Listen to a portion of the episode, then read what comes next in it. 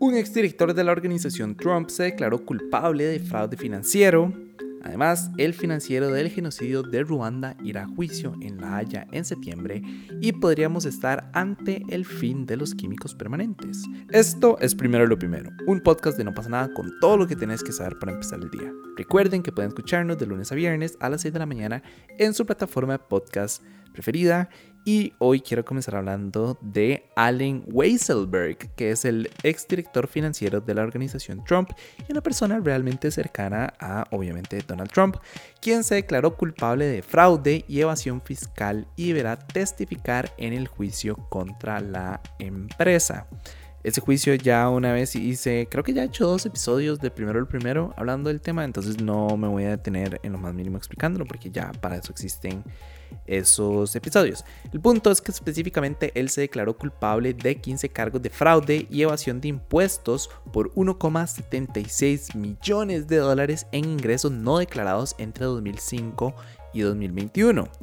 Por su parte, la justicia lo está acusando de haber aprovechado beneficios en especie, en particular un apartamento en un barrio de lujo en Manhattan, el alquiler de dos autos Mercedes-Benz para él y su esposa y haber recibido dinero en efectivo para sus vacaciones, todo ocultándolo al fisco, que rico lo rico, como dice Kenneth. Y si bien en junio del 2021 se había declarado inocente, arriesgándose a ser condenado a hasta 15 años de cárcel, pues ahora que ya pues dijo que se declaró verdad culpable, el nuevo acuerdo dice que solo se va a enfrentar a 5 meses de prisión y tendrá que pagar 2 millones de dólares en impuestos, multas e intereses incluidos.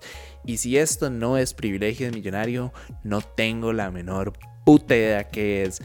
O sea, ustedes imaginan lo que es nada más evadir impuestos durante 16 años y que nada más después de salir y decir como, ay, sí, es que vieran que yo soy culpable, perdón, evadí 1,76 millones de dólares. Eh, ahora, ¿qué va a pasar? Y nada más le montan, no sé, 5 años de prisión y que pague 2 millones de dólares.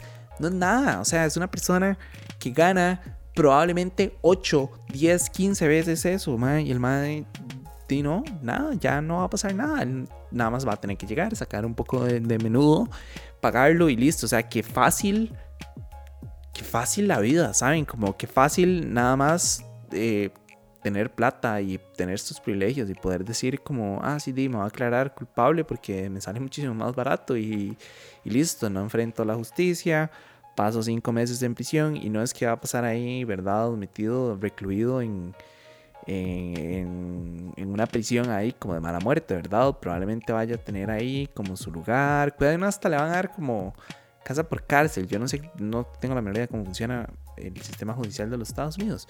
Pero no me asombraría que le den así como casa por cárcel y nada más esté chileado viendo Keeping Up with the Kardashians durante los próximos cinco meses y después salga y listo y vaya a seguir viviendo con todos sus lujos y con sus dos Mercedes-Benz, con sus vacaciones pagas a Aruba y a Fiji y la vara. Y vivió cómodo durante 16 años de su vida y ahora nada más va a tener que enfrentar la más mínima condena. Entonces, ese es el tipo de cosas que a mí me emputan y que no entiendo cómo es que todavía pueden suceder, cómo es posible que vivamos en un mundo en el que las personas tienen, o sea, ¿cómo? ¿Por qué las personas tienen privilegio nada más por nacer dentro de una familia con, con plata o dentro de una familia que falcó al Estado? Y pues así fue como generaron sus riquezas, ¿verdad? Entonces, yo no sé, esto lo que me genera es enojo, decepción del sistema judicial estadounidense y mundial. Creo que todos hemos visto, ¿verdad? Cómo funcionan los sistemas judiciales para las personas con dinero. Aquí lo vivimos muy cerca con, con Mélida y con, y con Carlos Cerdas, ¿verdad? Que ah, literalmente lo metieron a prisión nada más porque si no lo metían a prisión se iba a armar una revuelta en el país. Así de sencillo, solo por eso. Si no, no les hubieran dado jamás la prisión y ahorita ya están en prisión eh, en casa por cárcel, perdón, y están ahí nada más viviendo en sus mansiones de lujo, súper cómodos, nada más no pueden salir del país, pero igual viven en una villa, entonces es como, o sea, no es como que están viviendo en un cuarto con cuatro personas adentro, ¿verdad? Em, entonces sí, creo que esto es como un capítulo, un toque oscuro, en este caso en contra de, de la organización Trump, ya les había dicho que, bueno, todos por fraude fiscal, etcétera, etcétera, y que han inflado como sus ingresos para para pagar. No, mentira, ¿cómo fue? No recuerdo bien. No recuerdo si es como que habían inflado para pagar menos o, o qué. Nada más sé que habían, pues se les está acusando de, de evasión fiscal. Eh, entonces creo que es como un capítulo más en lo que yo ya sabía que iba a suceder. Probablemente lo mismo les dije con el caso de Donald Trump, como de que si llegaran a declarar al culpable, que probablemente nunca lo vayan a declarar culpable, probablemente suceda algo como esto, como que nada más diga como, ah, sí, yo evadí impuestos, sorry, y pague y viva súper cómodo en su mansión o en una cárcel allá, quién sabe dónde. Cambiamos de tema y sigamos hablando de juicios porque el presunto financiero del genocidio de Ruanda de 1994, Felicien Kabuga, empezará a ser juzgado en La Haya el próximo 29 de septiembre, acusado de genocidio y crímenes de lesa humanidad. Kabuga, que era uno de los Kabuga, que era uno de los fugitivos más buscados en el mundo, fue detenido en mayo del 2020 cerca de París, luego de que pasó, ojo esto, 25 años prófugo porque se le había acusado de haber participado en la creación de las milicias Hutu Interhamwe, que fueron las que pues llevaron a cabo el genocidio en el que se mató a más de 800.000 personas. Eh, y si bien pues sus abogados intentaron pues detener el proceso por motivos de salud, diciendo que ya estaba muy viejo, etcétera, etcétera, eh, al final los jueces nada más estimaron que pues él era apto para ser juzgado. Entonces se enfrenta a seis cargos, entre ellos uno de genocidio y tres de crímenes contra la humanidad, específicamente persecución, exterminio y asesinato súper bien. Esto me parece una noticia extremadamente positiva. Em, como les digo siempre, ¿verdad? Todas las veces que hablamos de este tipo de temas, acusar a una persona por crímenes de guerra y por crímenes de lesa humanidad y por genocidio es un proceso muy difícil, es un proceso muy tedioso que requiere muchísima colaboración internacional. Em, de hecho, tengo entendido que, querían darle este caso a otro tribunal, no recuerdo, en este momento no recuerdo cuál era el nombre, pero querían darle el, el caso a un tribunal específico, pero al final ah, ya fue como, eh, no, o sea, yo lo voy a hacer y yo voy a lograr como obtener Em, algo, ¿verdad? Lograr como una victoria en, todo el tema del genocidio de Ruanda, que fue una brutalidad. Em, yo no entiendo cómo más personas no, no, lo recuerdan. O sea, bueno, obviamente si no han nacido antes de, perdón, después del 94, probablemente no se vayan a recordar. Pero, o sea, los genocidios siguen sucediendo y la gente nada más cree que fue como, ah, sí, el holocausto. Y no, o sea, eh, Israel ahorita está, está realizando un genocidio, ¿verdad? En, en, Bueno, no voy a decir eso para no meterme en problemas.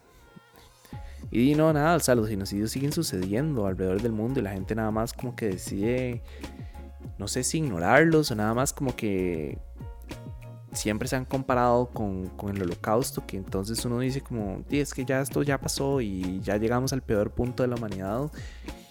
Y lastimosamente no, lastimosamente se siguen dando ese tipo de casos. Entonces, y habrá que ver qué pasa con, con Felicien. Em, como ya les dije, estos casos son muy difíciles y a fin de cuentas se tiene que comprobar al 100% sin ningún tipo de dudas que la persona es culpable. Entonces, repito, va a ser un proceso largo, va a ser un proceso tedioso, lleno de, de entrevistas, de, bueno, entrevistas no, pero o sea, de comparecencias, de investigaciones, de documentos, de testigos, etcétera, etcétera. Entonces, no esperen que vaya a ser resuelto como, pues, en un periodo muy, muy corto tiempo. Eso no, lastimosamente, no, no sucede. Pero bueno, ya para cerrar, un grupo de científicos aseguraron que finalmente encontraron un método para degradar los químicos permanentes, mejor conocidos como PFAS. Para los que no saben, los PFAS se usan en artículos de uso diario, como por ejemplo sartenes antiadherentes, y durante muchísimo tiempo se relacionaron con problemas graves de salud además de que se han esparcido y se han acumulado en el medio ambiente, penetrando pues el aire, el suelo, las aguas subterráneas, lagos, ríos y como resultado pues de procesos industriales y de degradación en los vertederos. Entonces este nuevo método lo que busca es utilizar temperaturas relativamente bajas y reactivos comunes dejando de lado los actuales tratamientos que son sumamente intensos como la incineración o la irradiación con ondas ultrasónicas. O sea, el proceso es pues al contrario de lo que se hacía antes. Pero es una noticia positiva. Creo que mm, entre menos componentes químicos compuestos, ¿verdad? Que, que dañen el medio ambiente y desechos hayan, eh, mejor habrá que ver qué, qué tan efectivo es. Esto obviamente es solamente un estudio, entonces puede que puede que los resultados no sean tan positivos o no, no preciso como todo el proceso químico que hubo detrás, ¿verdad? Pero recuerdo que cuando estaba leyendo como el, informe, lo estaba leyendo como por arriba y entonces lo que ellos hicieron fue una como una simulación por computación, entonces no significa que este sea el método, ¿verdad? O sea, no, no se ha comprobado tangiblemente que se pueda lograr, pero digitalmente pues se supone que es lograble, entonces no, habrá que ver qué, qué, qué sucede, siento que siempre digo eso, habrá que ver qué sucede, me disculpen por allá, necesito como ampliar mi léxico. Pero sí, Dino, literal, en este caso habrá que ver nada más qué sucede, si logran concluir que si funciona o no, o si vamos a seguir viviendo con químicos en nuestro sangre. Es más, creo que, ya les ha contado, ¿verdad? Sí, creo que ya, ya lo he hablado en, un episodio, que ya ni siquiera el agua de, de, lluvia es potable. Entonces, estamos llegando a un punto de quiebre y entre menos químicos hayan, o entre más, al contrario, entre más, no, también menos químicos, pero entre más formas de erradicar esos químicos y esos compuestos contaminantes hayan, creo que mejor podríamos vivir pues en una mejor sociedad, en un mejor mundo y realmente como nos hace falta. Pero bueno, eso fue todo por hoy. Su apoyo hace posible primero lo primero. Recuerden que pueden apoyarnos en patreon.com slash no pasa nada oficial. Y para seguir informándose, recuerden suscribirse a nuestro newsletter diario que pueden encontrar en nuestras redes. Como siempre, todos los links van a estar en la descripción.